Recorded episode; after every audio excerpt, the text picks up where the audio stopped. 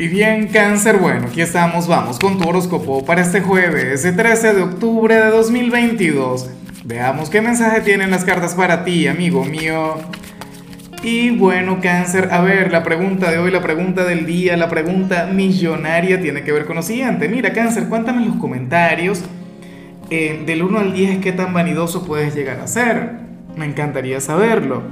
Ahora, en cuanto a lo que sale para ti a nivel general, pues bueno, resulta que, para el tarot hoy tú vas a ser el gran protagonista de alguna conversación, de alguna reunión o, de algún diálogo que se va a dar. A lo mejor yo estoy exagerando y creo que se va a reunir tu club de fans, pero puede ser que simplemente alguien le esté pidiendo algún consejo a otra persona sobre cómo actuar contigo, sobre cómo avanzar, sobre cómo mejorar en aquella relación qué sé yo, un familiar, el enamorado, eh, tu mejor amigo, pero bueno, si se plantea algo vinculado con eso.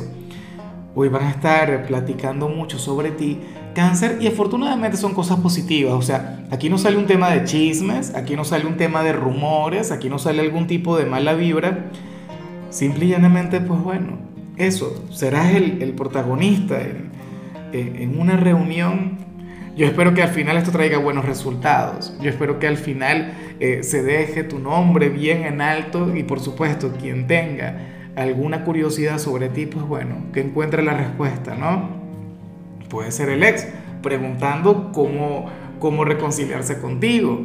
O qué sé yo, tu pareja preguntando cómo ser mejor pareja. Ya veremos que sale para solteros y para comprometidos. Pero bueno, y bueno, amigo mío, hasta aquí llegamos en este formato. Te invito a ver la predicción completa en mi canal de YouTube Horóscopo Diario del Tarot o mi canal de Facebook Horóscopo de Lázaro.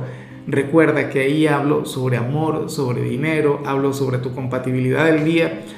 Bueno, es una predicción mucho más cargada. Aquí, por ahora, solamente un mensaje general. Se te quiere, se te valora y por supuesto recuerda que nacimos para ser más.